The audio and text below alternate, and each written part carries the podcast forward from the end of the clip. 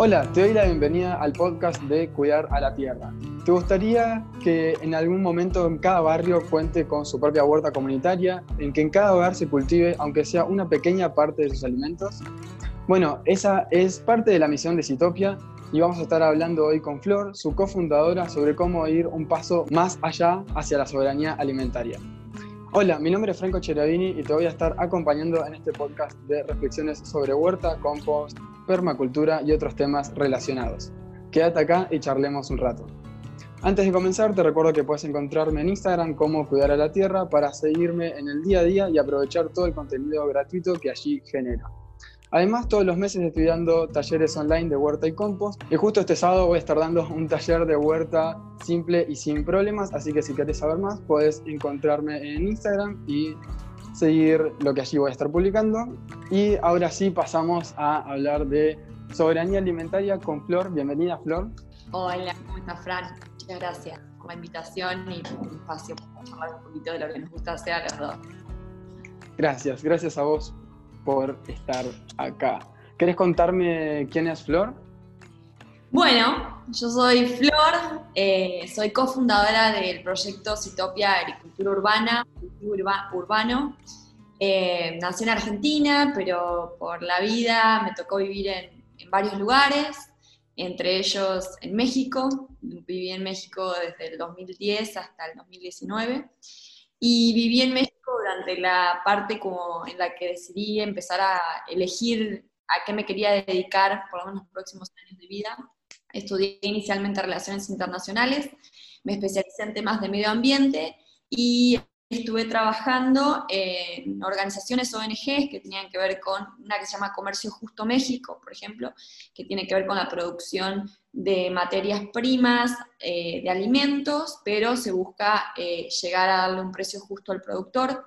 También estuve trabajando en proyectos que tenían que ver con responsabilidad social enfocada en la parte social, eh, trabajando con comunidades indígenas y de escasos recursos, eh, pero, pero con una riqueza cultural impresionante en la que tratábamos de buscar formas de eh, llegar con opciones laborales y eh, permitir que todo ese conocimiento y esa riqueza que tienen se, pudiera, se pudieran generar empleos a partir de eso.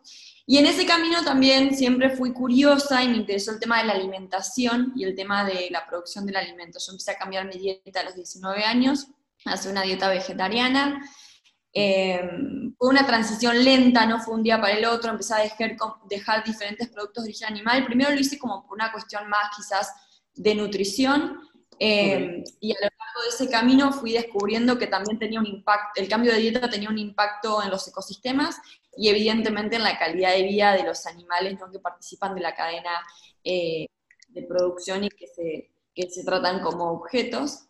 Entonces, como a los 28 por ahí, transicioné completamente a una dieta vegana y a partir de eso también como que se me abrió todo un mundo de lo que es la agricultura industrial, de cómo se produce el alimento. Eh, y decidí cómo empezar a estudiar más sobre estos temas, empecé a estudiar huerta y agricultura, empecé a estudiar permacultura específicamente, que es, bueno, toda una, vos ya sabés, Fran, pero es como toda una filosofía de vida, la permacultura dentro de la cual incluye la forma en que producimos el alimento, cómo nos relacionamos con el alimento. Y bueno, a partir de esto fue como toda una apertura mental muy grande y decidí con, que me quería dedicar a algo que tuviera que ver con esto. Y en el camino me encontré a una amiga que estaba con, con, dudas similares, con cuestiones de la alimentación y decidimos juntas emprender algo.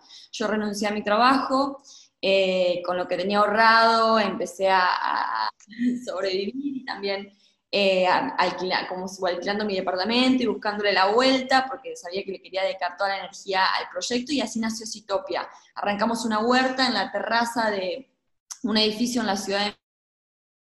Al principio como que teníamos la idea de que fuera, eh, que, la huerta eh, eh, le diera abastecimiento a un restaurante vegano que queríamos hacer, y cuando arrancamos con el proyecto de huerta nos dimos cuenta que la huerta en sí era todo un mundo gigante, y nos dimos cuenta que no éramos las únicas personas que teníamos esta curiosidad, sino que había un montón de personas interesadas y dijimos, no, va a ser el proyecto basado en huertas.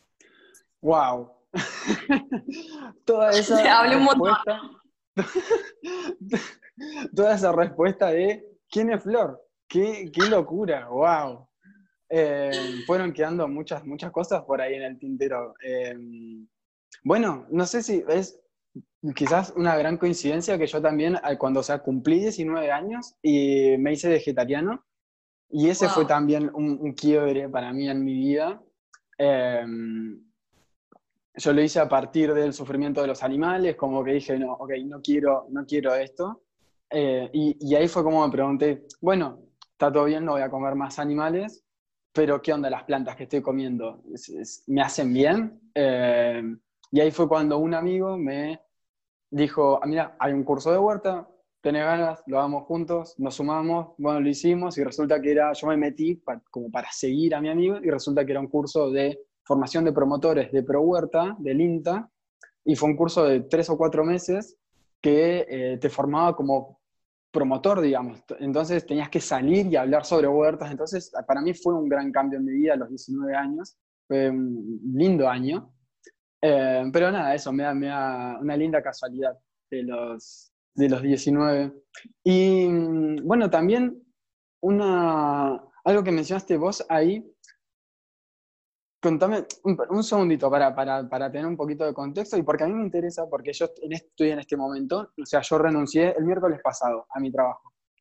Y ahora voy, voy seis días de, de independiente. Qué ¿En qué momento, ¿En qué momento decidiste vos eh, renunciar y a qué edad, qué estabas haciendo? Eh, bueno, empezamos a como pensar el proyecto en el 2015, a charlarlo, eh, conseguimos las semillas y demás y lo arrancamos, me acuerdo perfecto, como todo a finales del 2015, principios de 2016. Y yo ya desde un año atrás traía la mentalidad que me iba, eh, iba a renunciar a este trabajo. Yo en ese momento estaba en Converse, las zapatillas en México, en el área de responsabilidad social, con estos proyectos lindos que tenían como todo un impacto súper positivo y con un trabajo muy lindo a nivel social, pero ya quería como algo, empezar algo propio y quería que fuera por este lado de, del alimento y que tuviera que, ver con, con, la sustentabilidad desde el punto de vista ambiental, si bien es integral, pero quería ir por ese lado. Em, y primero arranqué con el proyecto, arrancamos juntas con el proyecto eh, y en mayo, me acuerdo perfecto, el 17 de mayo del 2016 renuncié a mi trabajo porque nos fuimos juntas a un curso intensivo que tenías que irte eh, y quedarte a dormir ahí todo a un lugar eh, a un centro de permacultura en México. Entonces fue como, bueno, nos inscribimos juntas, yo el viernes antes de eso renuncio y el lunes nos vamos juntas a instalarnos en ese lugar a aprender. Entonces fue un poco así, eh, así la decisión. Wow, wow. O sea, no suena, quizás lo fue, pero no suena transición, sino bien, bien un, quiebre como un antes y un después, ¿no? Soy medio impulsiva yo igual, ¿eh? también a veces va con las personalidades. Sí, sí, sí, sí, sí, totalmente. Eso, el viaje de cada uno va realmente con cómo es uno y a medida que uno se va conociendo. Em, ¿Y en qué momento te llegó, o sea, fue antes o después de este curso que llegó a vos o a ustedes la idea de Citopia? No, sí, fue antes de este curso. Ok, porque o sea, hay, hay, dos Citopia, sino que o sea, hay uno que es entiendo lo que significa Citopia y me empieza a gustar, y el otro es quiero arrancar algo y le voy a poner el nombre de Citopia. Sí, al principio no me lo creía yo, la verdad. No, bueno, sí, aparte, nada, no estaba, era como muy em, de moda el tema huertas, como mi papá me decía, ¿qué huertas vas a hacer? ¿A qué te vas a dedicar? ¿Quién va a querer una huerta? ¿De qué estás hablando? Yo no, sí, como muy soñadoras las dos, como es lo que queremos hacer, pero había algo adentro mío que decía, no, capaz la estoy, no sé, le estoy metiendo la pata y quizás sí, estoy inventando algo que no, no va a funcionar, pero por otro lado, había gente y la banda y la tribu que quería también, o sea, que estábamos resonando y que estábamos buscando algo diferente y que teníamos ganas de aprender cosas como a cultivar nuestra comida, o comer más sano, o comer orgánico, o hacer compost, o todo esto que quizás ahora ya eh, se escucha mucho más, en ese momento no, no, era algo que se escuchaba tanto y sin embargo eh, igual confié en mi intuición. Y después de hacer este curso, eh, volvimos del curso ya teníamos la huerta, ya estábamos como haciendo toda la práctica y nos juntamos y dijimos, bueno, va por acá y empezamos a pensar todo el proyecto, el nombre, este, cómo iba a ser, dónde íbamos a estar, todo, ¿no? Pero creo que nos tomó, lanzamos oficialmente Citopia en septiembre del 2016. O sea, nos, nos, tomamos casi un año, ¿no? En armar todo el proyecto y finalmente como que decir, bueno, ¿no? Y el primer curso lo dimos creo que en esa fecha, que no lo dimos ni siquiera nosotras lo daba eh, nuestro maestro en ese momento y nosotros fuimos aprendiendo también, pero bueno, lanzamos el proyecto así al principio, como un año nos tomamos más o menos. Bien. Y, mm, o sea, yo sé lo que es Itopia, sé lo que significa, pero probablemente alguien que está escuchando no sabe lo que es. ¿Querés explicar un poquito? Sí, Citopia, la palabra eh, es una palabra compuesta que viene del griego. Eh, topo significa lugar, está la palabra utopía, ¿no? que es como el lugar imposible, y citos significa comida, entonces habla, esta palabra habla de el lugar de la comida, y es una palabra eh, que nosotros descubrimos viendo charlas de TED, em, hay una escritora que habla de esto, Caroline Steele, que ella lo que habla es que eh, todo el mundo está estructurado alrededor de los sistemas alimentarios que el mundo hoy funciona en función de cómo nosotros elegimos qué comer, de dónde viene, quién lo produce, cómo se produce. Todas estas preguntas sobre el alimento son las que terminan moldeando las sociedades, los lugares, incluso nuestras relaciones humanas.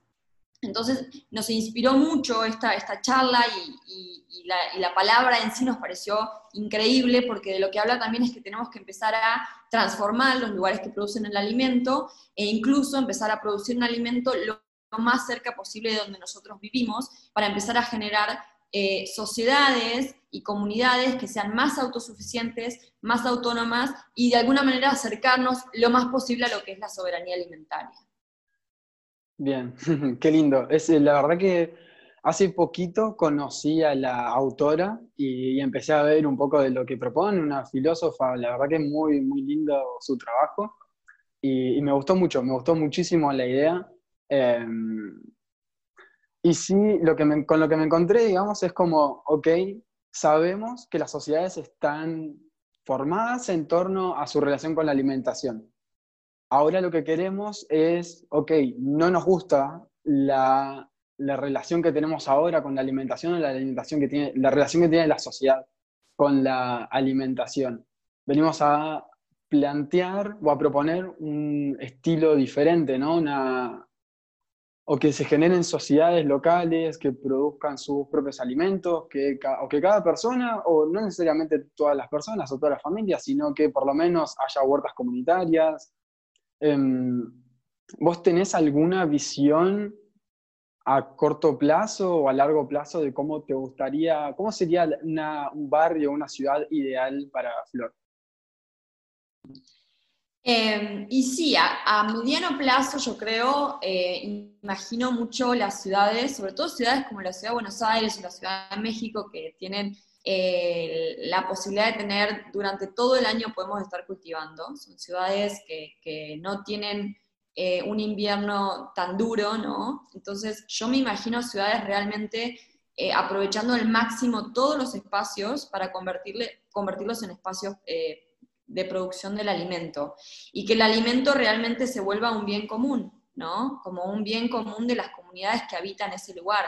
Al final se trata también de volver un poquito para atrás y entender que las, ciudades son como los desastres ambientales más grandes que hemos generado. Arrasamos con todo, construimos eh, edificios y construimos un montón de cosas de concreto, arrasamos con ecosistemas enteros Después no queremos que ni, entre una cucaracha a nuestra casa cuando nosotros le sacamos la casa a la cucaracha en realidad. Y se trata un poco también de, por ese lado, como de regenerar los espacios verdes que son fundamentales para eh, todos los habitantes que tienen derecho a participar de, este ambiente. Entonces, eh, va un poco por ese lado, ¿no? Como reconvertir estos espacios en lugares ya sea eh, en espacios comestibles, o en espacios que permitan que otras especies que habitan las ciudades y, los lugares urbanos puedan tener beneficios.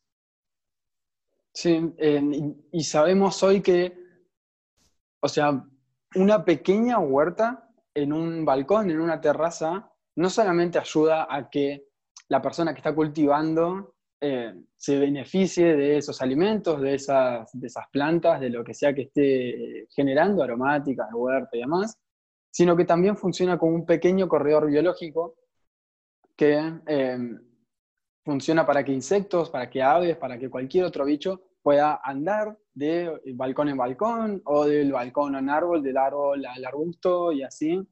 Y, esos corredores biológicos que favorecen la vida del ecosistema, mayormente urbano, ayudan a que de a poquito se vaya equilibrando un poquito todo este daño que, que venimos haciendo. Em, y es un tema, ¿no? Es como, es lo que heredamos, sabemos que, que no es para donde queremos ir, pero de repente nos, nos gusta la ciudad. Está bueno estar en la ciudad. No, a mí se me ha pasado varias veces por la cabeza el, ok, quiero ir al campo eh, a, porque si vos me das un campo, obvio que lo agarro y empiezo a cultivar y, ya está. Pero, no sé, es como la, sensación de soledad para mí, o por lo menos, no sé, ¿vos, vos qué pensás con eso? Yo coincido con vos que eh, yo nací en una pequeña ciudad, yo nací en Gualeguaychú, y crecí y, toda mi vida ha sido en ciudades, eh, con lo cual mi hábitat natural es una ciudad, mi hábitat natural es una casa, es tener un baño, es, o sea, es así, con lo cual yo me siento naturalmente más cómoda en un espacio urbano. Eso no quita que también de alguna manera aspiro y, imagino, quizás en unos años por venir, eh, y me encuentro en una búsqueda de posiblemente un lugar más tranquilo, más, eh, con más quizás naturaleza, eh, con más verde, con más plantas, con más animales. Pero en este momento, momento coincido con vos que la, ciudad tiene un montón de, ventajas y, obviamente nos permite y nos da un montón de, posibilidades y comodidades que son, que son increíbles y que, y que nos dan también la posibilidad de crear lo que estamos creando. Eh, pero quizás lo que tenemos que buscar es dentro de ese contexto cómo logramos que estas ciudades sean lo más sostenibles posible, ¿no? Que buscar que, eh, que podamos convertirlas en espacios que integren de alguna manera eh, todo este ecosistema que había previamente en este lugar. Hmm. Sí, es, es lindo.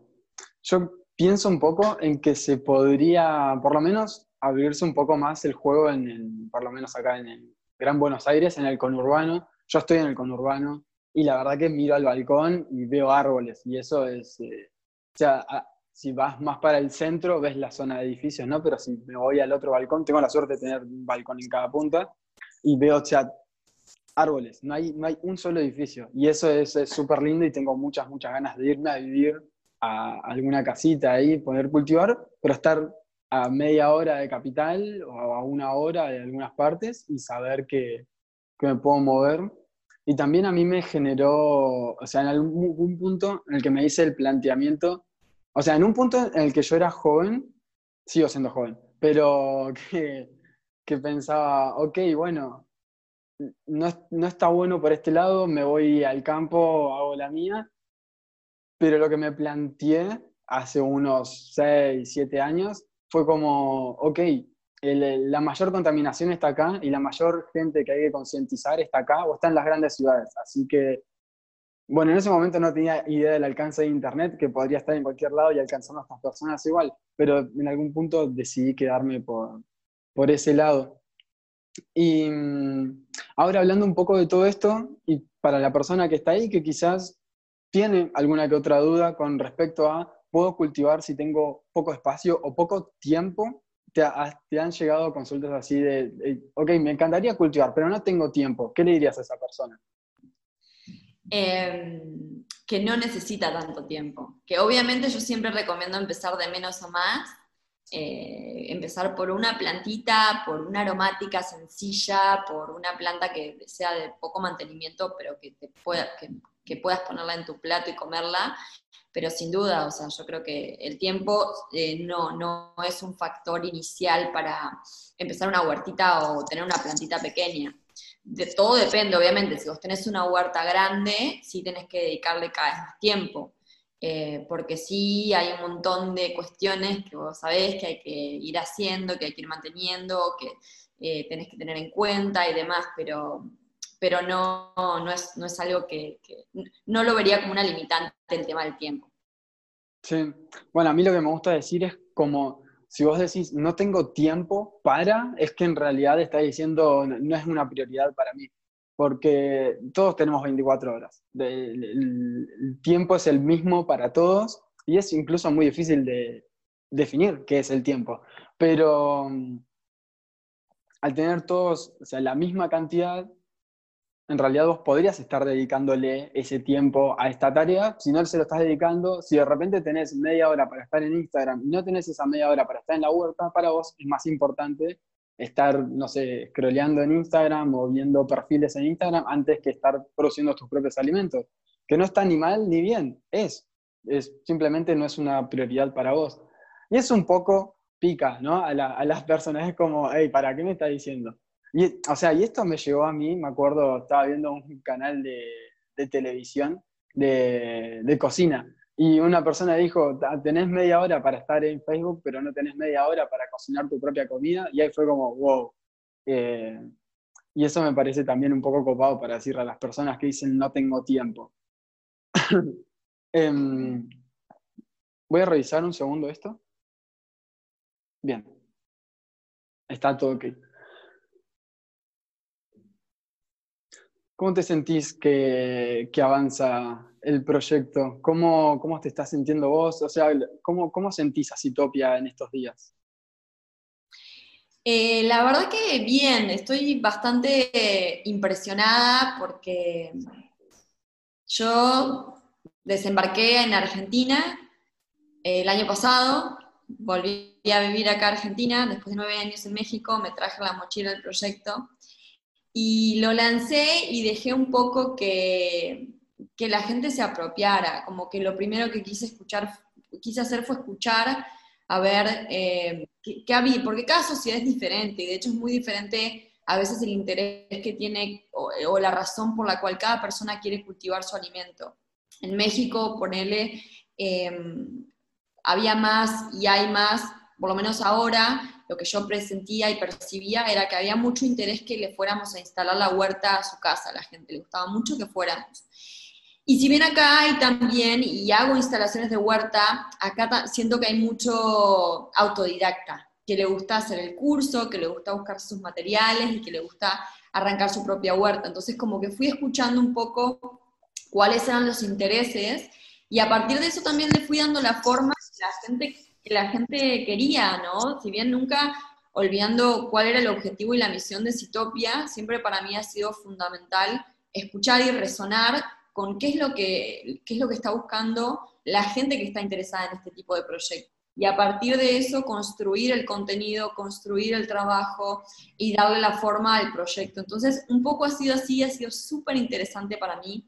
También ha sido interesante porque en Argentina, acá en Buenos Aires particularmente, están mucho más marcadas las cuatro estaciones que en la Ciudad de México. En la Ciudad de México podíamos prácticamente cultivar todo, todo el año y entonces para mí venir acá fue también eh, aprender algo diferente en la huerta, que es mucha más paciencia. Em, ahora en el invierno todo va lentísimo, lentísimo, mis plantines están chiquititos y yo tengo unas ganas de que ya, viste, sean una planta enorme y no, y, y, eso también me está enseñando a mí a que los tiempos son diferentes, particularmente porque el clima es diferente, y eso hace que también tengamos otra relación con el alimento y con la huerta y con lo que nos da y hay como, hay una, una acá hay una riqueza y un, y un logro increíble cuando logras los tomates en verano porque sabes que en el invierno no va a haber. Entonces, eh, nada, ha sido muy interesante y ahora particularmente en esta época estoy contenta porque el proyecto ha crecido mucho, eh, he podido transicionar a también dar muchos cursos en línea, este, pude alquilar una huerta oficina que tenés que venir a conocer, que la estoy convirtiendo en un laboratorio de cultivo donde tengo diferentes sistemas. Eh, ya tengo una persona en el equipo y la idea es seguir creciendo el equipo de Citopia. Entonces, nada más que agradecida con todo lo que, lo que, en lo que se ha transformado el proyecto acá. Qué bueno, qué lindo. nos estamos quedando sin tiempo y no sé cuánta batería me queda más para, para poder grabar, así que quizás dejamos la puerta abierta para grabar otro episodio más tranquilos y sin problemas de internet y de baterías. Em, quizás para las personas que están escuchando y tienen ganas de, no sé, escuchar un poco más, pueden escribir, por ahora pueden escribir a cuidar la tierra, gmail.com, y si no pueden ir a cuidar a la tierra en Instagram, y si no a citopia.ar. Es verdad, no dijimos tu Instagram, por las dudas, y la página, tus datos. Bueno, la página es citopia.com.ar eh, y nos pueden encontrar en redes, eh, en Instagram, arroba citopia.ar y en Facebook estamos como Citopia, lo que se les ofrezca. Genial. Y mm, consulta curiosa, ¿cuándo pensás vos empezar a sembrar tus tomates para la próxima temporada? Bueno, las berenjenas las voy a empezar la semana, esta, a fines de esta semana o la semana que viene porque esas son la, viste, las del ciclo más largo y ya a mediados de julio está bueno empezar a echar semilla. Y los tomates los voy a arrancar a principios de agosto, acá adentro, que bueno, ya tenemos un luces y demás, para ya cerca de la última helada, pensar en, de la posible helada, pensar en, que salgan para Claro. ¿Seguís eh, fechas de heladas teóricas o te guías por el día a día? No, sigo. Ahora yo estoy haciendo la carrera de producción vegetal orgánica en la UBA, aprendiendo muchísimo. Y, una de las cosas fundamentales que aprendes es que cada año, eh, cuando las estaciones son marcadas, son muy similares, ¿no? Las cosas ocurren como la longitud de los días es prácticamente igual y, no, no, varía tanto de año a año la última helada y demás. Entonces está bueno revisar eso para tener más certeza sobre eh, cuándo es el momento correcto para, para arrancar con los cultivos que son sensibles a, las bajas temperaturas. Genial. Bueno, con, eso, sí, con ese cierre picando, eh, vamos a dejar por acá. Muchas, muchas gracias por el tiempo eh, y por tus palabras. Gracias, Fran. Abrazo enorme. Muchas, muchas gracias. Y eso es todo por hoy. Gracias a Matías Ortiz por hacer la música de inicio y cierre. Y si te gustaría inspirar el próximo episodio, déjame tu reflexión en Instagram o de vuelta puedes escribirme por mail. Y gracias por haber escuchado, pero sobre todo muchas gracias por cuidar a la tierra.